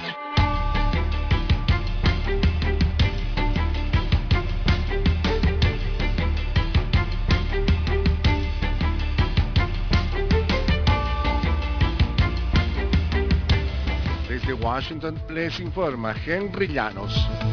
Las tensiones continúan a lo largo de la frontera entre Rusia y Ucrania. La Voz de América recorrió varias ciudades fronterizas junto a soldados ucranianos, nos informa Jorge Agobián. Mientras tanto, en la capital de Ucrania, este martes decenas protestaban frente a la embajada de Rusia. Lo hacían en rechazo del reconocimiento del Kremlin a la independencia de dos territorios controlados por separatistas. Pero mientras más cerca de la denominada línea de contacto, más notable es la angustia de la gente.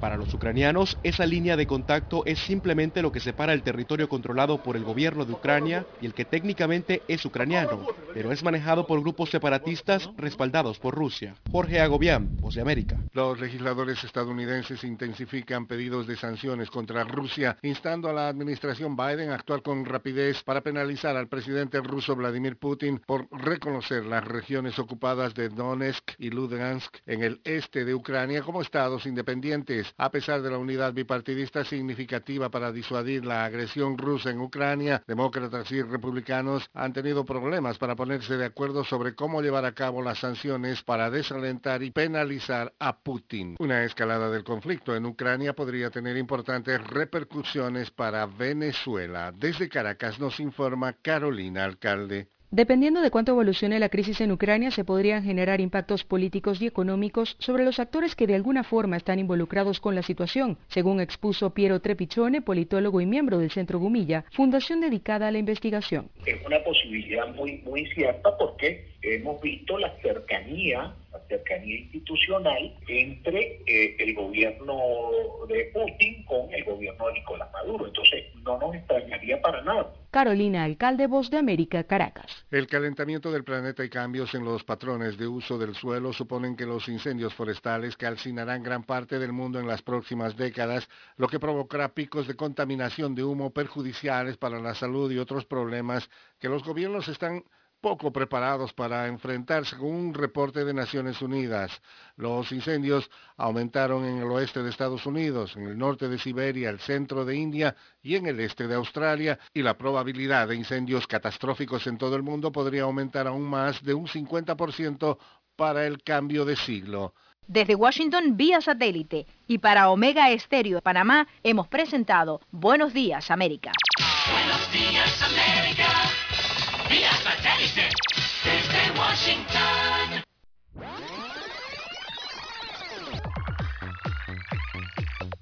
Omega Stereo tiene una nueva app. Descárgala en Play Store y App Store totalmente gratis. Escucha Omega Stereo las 24 horas donde estés con nuestra aplicación 100% renovada. Omega Stereo Noticias.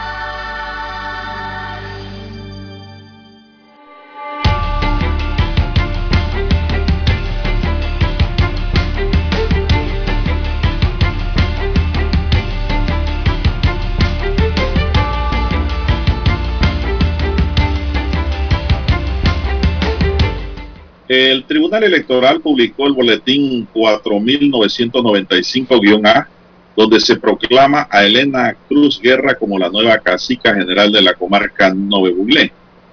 Esto luego de una histórica elección realizada el pasado domingo 13 de febrero, donde 78.491 mujeres y 82.477 hombres de la comarca más grande del país ejercieron su derecho al voto una, hubo una participación electoral del 29.5%, porcentaje que sobrepasó a las obtenidas en las últimas elecciones de delegados hace 15 años, donde hubo un 12% o 13% de participación. En el sufragio también se escogieron las nuevas autoridades regionales de Ñoquibro. Eh, pues allí se alzó con la victoria Willy Jiménez.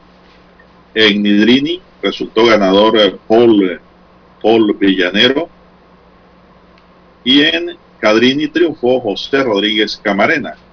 También se escogieron nueve caciques locales en las diferentes áreas distritales de la comarca.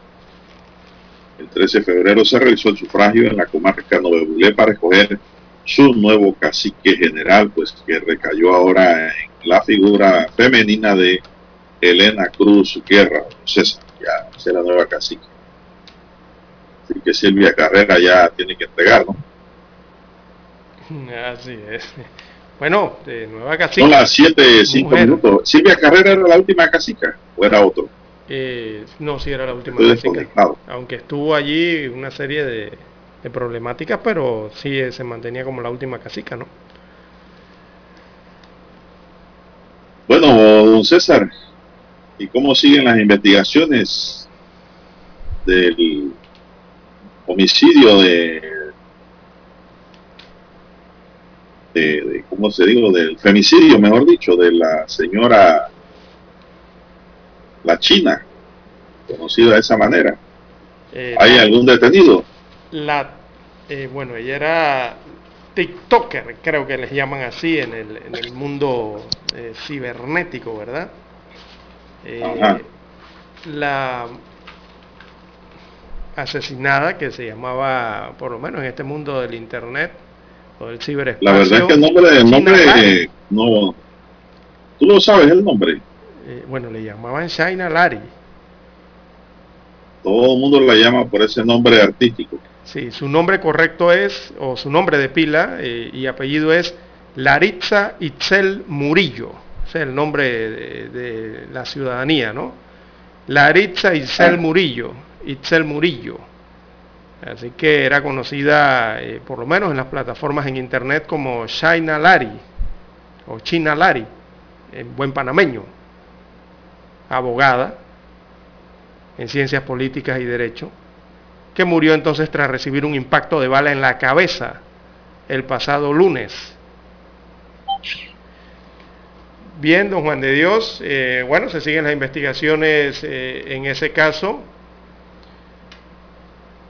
y eh, se señala que ella estaría vinculada al tráfico de drogas, eh, según han destacado las autoridades policiales. Eh, Porque, bueno, por lo menos en las fotografías, en las redes y en, eh, en la opinión pública, ha circulado mucho las fotografías y los videos de lo que se podría describir como una despampanante mujer, ¿no? Que llenaba con estas fotografías eh, las redes sociales y, sus cuentas de redes sociales principalmente, ¿no?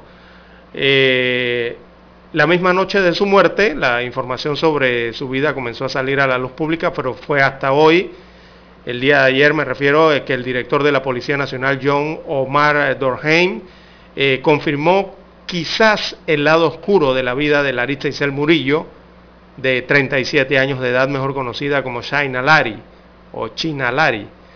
Eh, aseguró que presentaba antecedentes penales y la línea de investigación es que se trate de un caso ligado al tráfico de drogas, según la máxima autoridad policial.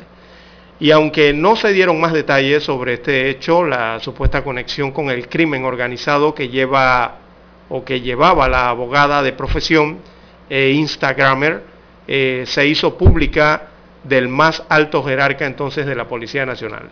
Y es que la forma como los sicarios atacaron a, su víctima tiene conexión a hechos donde el crimen organizado está vinculado, según las autoridades. Eh, esta ciudadana, eh, que es licenciada en ciencias políticas, fue atacada a tiro la tarde eh, del pasado lunes, cuando se encontraba en sus propiedades allí en su abarrotería, en el sector del Brillante en Tocumen. Así que la forma en que fue atacada a este Instagramer, esta Instagramer es el primer aspecto eh, que según las autoridades se debe tomar en cuenta para evaluar que un asesinato puede tener vínculos con grupos o bandas organizadas, según también dijo un experto en criminología. Bueno, Bueno, don César, mientras eso ocurre, las momento. investigaciones continúan. Eh, dos hombres fueron asesinados y uno resultó herido en un ataque a tiros en la parte exterior de la discoteca Status, ubicada en la Plaza La Condesa, en el sector de Monteoscuro, frente a la Gran Estación.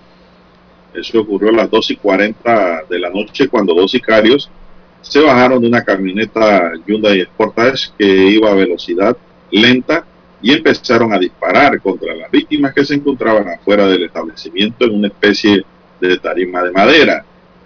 Las víctimas, Armando Clara alias Gordo, Sopachina, mantenía un amplio prontuario, por- por- prontuario debe ser aquí le pusieron portuario, amplio prontuario delictivo desde 1997 por los delitos de secuestro y droga.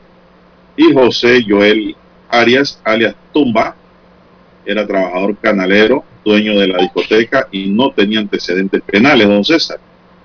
Eh, el tercer herido, Jonathan Zambrano Powell, alias Cabeza de Huevo, miembro de la pandilla Bagdad, acusado de pandillerismo el año pasado, cumplió con su condena.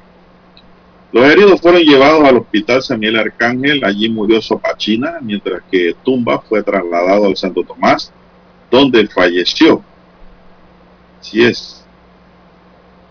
Esto parece ser que el que se salvó fue cabeza de huevo, don César. Sí, sí, eh, según Un video de redes sociales muestra el tropel que se formó con la llegada de los sicarios.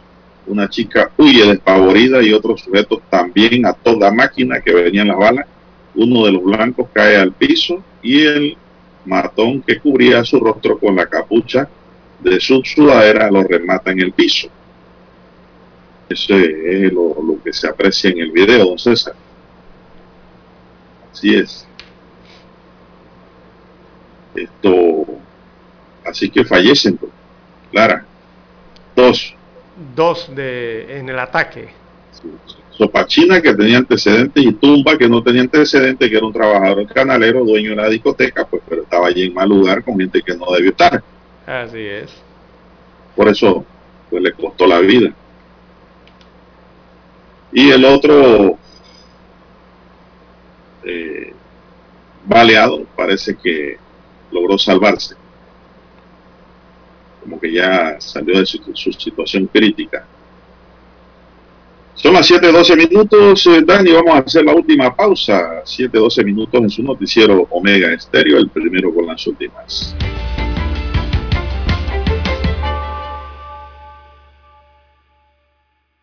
...7.30 AM... Infoanálisis, con entrevistas y análisis con los personajes que son noticia. La mejor franja informativa matutina está en los 107.3 FM de Omega Estéreo, cadena nacional. Desde los estudios de Omega Estéreo, establecemos contacto vía satélite con la voz de América. Desde Washington, presentamos el reportaje internacional.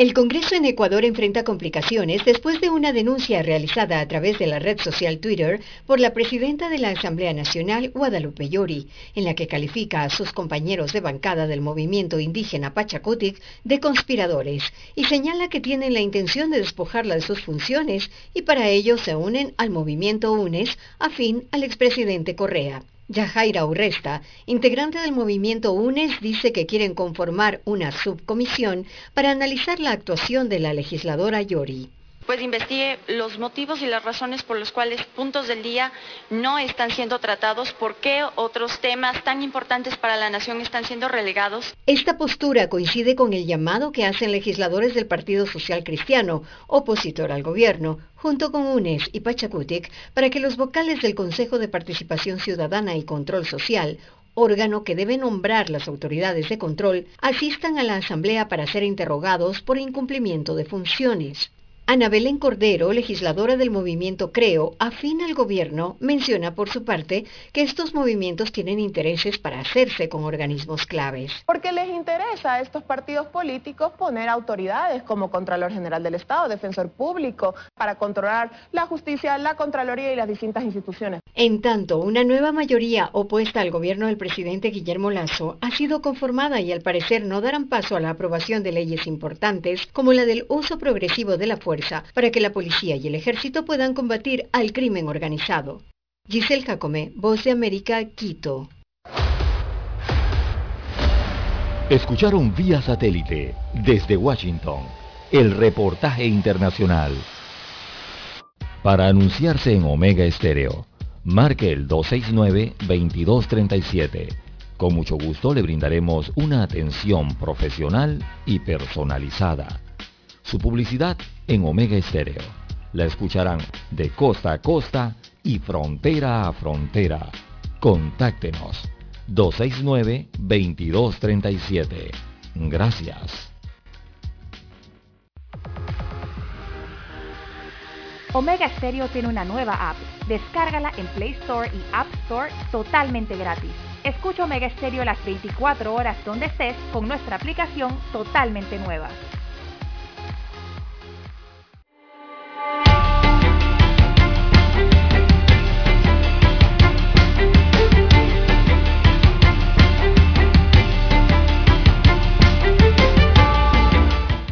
Bueno, continuamos, don César, con más noticias y comentarios de lo que acontece en Panamá y el mundo, don César. Bueno, estamos en las noticias nacionales. Oiga, don César, ayer vi en redes sociales, no sé si usted lo logró ver también, esto, personas que se quejaban porque dicen que les suspendieron el vale digital. No, no, no, no. No lo había visto, pero... Y, y la base de esa queja era que dicen que aparecían como contratos reactivados, pero que ellos en realidad habían tenido que llegar a un mutuo acuerdo con las empresas donde trabajaban y que por eso le suspendían el vale digital y que por, por, por ello protestaban y que iban a protestar, dice, porque ellos no estaban empleados ya por ese, esa terminación laboral por el mutuo acuerdo, don César. ¿Qué decía el decreto, don César, que usted recuerde sobre esa materia? Bueno, ya ni me acuerdo, hace más de un año y medio. Pero es, eh, bueno, si usted está suspendido eh, de su contrato, eh, tenía opción al vale digital o al apoyo gubernamental en este caso, ¿no? Correcto. Eh, pero recordemos que en octubre, inicio de octubre, ya se acabó eso de la suspensión de contratos. Y el ministerio dijo en ese entonces que todo aquel que se mantenía con el contrato suspendido, automáticamente y de oficio los iba a reactivar para que las personas fuesen a sus empresas a ocupar su puesto. Que si no tenían la posición o la empresa no tenía las condiciones para seguir funcionando con esa persona que estaba con el contrato suspendido, Tenía que tomar una entonces decisión. ellos podrían llegar a acuerdos de terminación laboral, Lara, Una los llamados mutuo acuerdo. Con esa decisión, pues, con la, eh, con la reactivación del contrato, automáticamente el sistema los sacaba de el beneficio del vale digital. Pero ahora estas personas dicen que ellos no tienen trabajo y que lo que lograron fue un mutuo acuerdo y que los tienen como si fueran, tuviesen el contrato reactivado. Por lo tanto, Pero ¿cómo dicen que están esperando a Nito, que no sé a dónde, en el Pero- ministerio será, Pero no. para protestar. Pero ¿cómo si tienen un mutuo acuerdo firmado todavía están trabajando? No, ya no están trabajando. Bueno, por eso entonces, ¿por qué la queja? Es decir, te lo explico de la mejor manera y más sencilla de comprender. Desde el momento en que los contratos se reactivaron, algunos Correcto. pues continuaron en su puesto de trabajo y salían directamente del beneficio del vale digital. Otros, por problemas de la empresa, tenían que terminar la relación laboral mediante el mutuo acuerdo. Pero, ¿qué indica eso? Que en el sistema, y según la norma, el propio eh, decreto ejecutivo decía que con la reactivación usted salía Son del beneficio. Pero ellos dicen que siguen desempleados porque llegaron a mutuo acuerdo y terminó la relación laboral que por lo tanto tienen derecho al vale digital. Me parece que pues no han leído el decreto y están equivocados. Por eso mismo. Desde el momento en que se reactiva el contrato, se acabó el vale digital. Exacto. Usted llega a un mutuo acuerdo con la empresa en donde le dan, qué sé yo, una cuantía, puede ser buena, mala o dos reales, De baja. ya, ya usted queda fuera también. Lo dan de baja, exacto, ya queda fuera. ¿Ya? ¿Sí? Porque no están comprendidos dentro del beneficio que establecía el vale digital para los contratos suspendidos. Ujú. Quizás ellos quieren Así que esas protestas que dicen que van a hacer, yo mejor digo, no pierdan el tiempo protestando y mejor el gasten ese tiempo buscando un nuevo empleo. Exacto. El argumento allí podría ser de que ahora como están desempleados, eh, quieren formar parte entonces del beneficio también. Quieren recibir el Pero si a beneficio. esto nos vamos, puede ser que el vale digital no le llega a todos los desempleados. Exactamente. Por eso es que yo he dicho y sigo diciendo que eso no ha tenido un estudio profundo de quiénes realmente hay que darle ese vale digital por necesidad y a quienes no. Usted no vio en la última vuelta que le quitaron el vale a personas que habían viajado a otros países 10, 15 veces. Así es, por la, la ¿Qué condición necesidad económica, ¿no? esas personas recibir el vale digital? Son unos sinvergüenza, porque debieron renunciar a ese beneficio que no era para ellos, Así es. porque tenían los recursos económicos para poder sobrevivir y vivir plenamente. Sí, los boletos aéreos están muy caros. Bien, don Juan de Dios, eh, 7.22 minutos eh, de la mañana en todo el territorio nacional. El día de ayer, eh, el abogado y ex embajador Roberto Ruiz Díaz presentó un memorial ante el Tribunal Electoral para recoger algo más de 198 mil firmas para revocar el mandato del alcalde del Distrito de Panamá, José Luis Fábrega. Ruiz Díaz afirma que su iniciativa surge en base a las constantes cuestionamientos que se le están dando a la administración de José Luis Fábrega, la falta de transparencia, también debido a la falta de la consulta ciudadana y a irregularidades administrativas y el manejo del presupuesto que se ha estado dando en la comuna capitalina. Así que el Tribunal Electoral debe revisar esta petición y luego debe admitir o no el memorial y posteriormente daría la autorización para iniciar la recolección de firmas, que serían 198 mil firmas, para proceder entonces eh, a la remoción, según la, el Tribunal Electoral, se requiere el 30% del padrón electoral de los votantes del Distrito Capital en las elecciones del 2019. Ese 30%, eh, eso está arriba de los 170 mil, 180 mil eh, eh, electores. aproximadamente. Sí, para asegurarse serían 200 mil. Si el tribunal aprueba ese memorial y recogen las 200 mil firmas, el alcalde capitalino estaría en problemas. Sí, claro. Ese ejercicio ciudadano, Lara, no se, no se hace, no se hacía.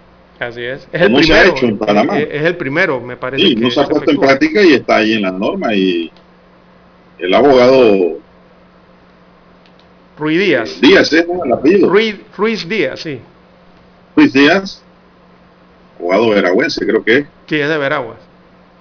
el paisano mío, presentó la solicitud. Así que vamos a verla. Yo, yo no puedo firmar, Lara, se salvó por ese lado Fábrega de mi lado, sí, porque si yo viviera en la ciudad yo firmo. Yo no aparezco allá, Sí, usted está registrado en otro distrito. yo estoy acá en San Miguelito. Pero entonces tienen que firmar todo el padrón electoral que quiera firmar pertenecientes al distrito capital. Así es. Bien, las 7.25, 7.25 minutos de la mañana en todo el territorio nacional. También hay que informar que el ministro Sucre eh, fue operado exitosamente el día de ayer, don Juan de Dios. Ayer, eh, una buena noticia. sí, ayer eh, los familiares revelaron eh, parte de, lo- de la intervención quirúrgica que se le hizo al ministro de Salud, que salió del salón de operaciones a eso de las cinco y media de la tarde de ayer, y que la intervención quirúrgica había sido un éxito. Eh, dan cuenta entonces eh, que fue una intervención sin inconvenientes y que lo trasladaron directo a la sala de recobro. O sea que eh, no se requirió de ir a cuidados intensivos postoperatorio y entonces destacan los familiares que fue exitosa por lo menos la intervención quirúrgica del ministro en los Estados Unidos de América donde se encuentra. Recordemos que él hace una semana solicitó una separación temporal entonces de su cargo que se hizo oficial y el motivo fue eh, estos motivos de salud mayores, ¿no? Se- en los que no se dieron mayores detalles casualmente y desde entonces, eh, bueno, está recibiendo los mensajes de aliento el ministro de Salud. Qué bien que haya salido bien de su operación, don Juan de Dios. Hombre, cómo no, cómo no. Qué bueno que ha salido bien, hombre. El ministro de Salud. Una persona muy, muy, muy solidaria, Lara. Sí, como no, humanitaria. él, él, eh, personalmente es un- una tremenda persona.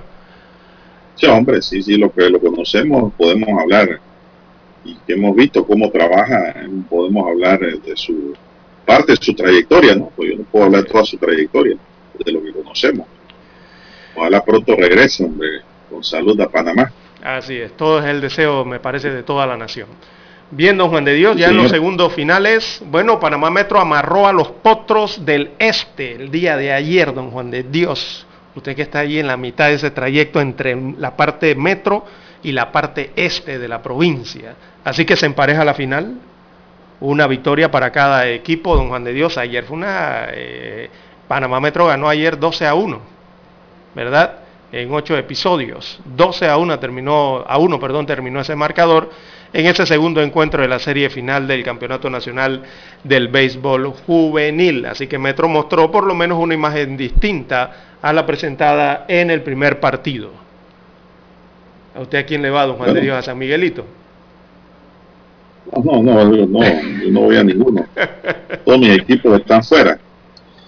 Bien, se nos agotó el tiempo, señoras y señores. Daniel Arauz nos acompañó en el tablero de controles. En la mesa informativa les acompañamos. César Lara. Y Juan de Dios Hernández Sanjur. Gracias, señoras y señores, por su atención. Sigan escuchando Estéreo porque ya viene el equipo de Infoanálisis.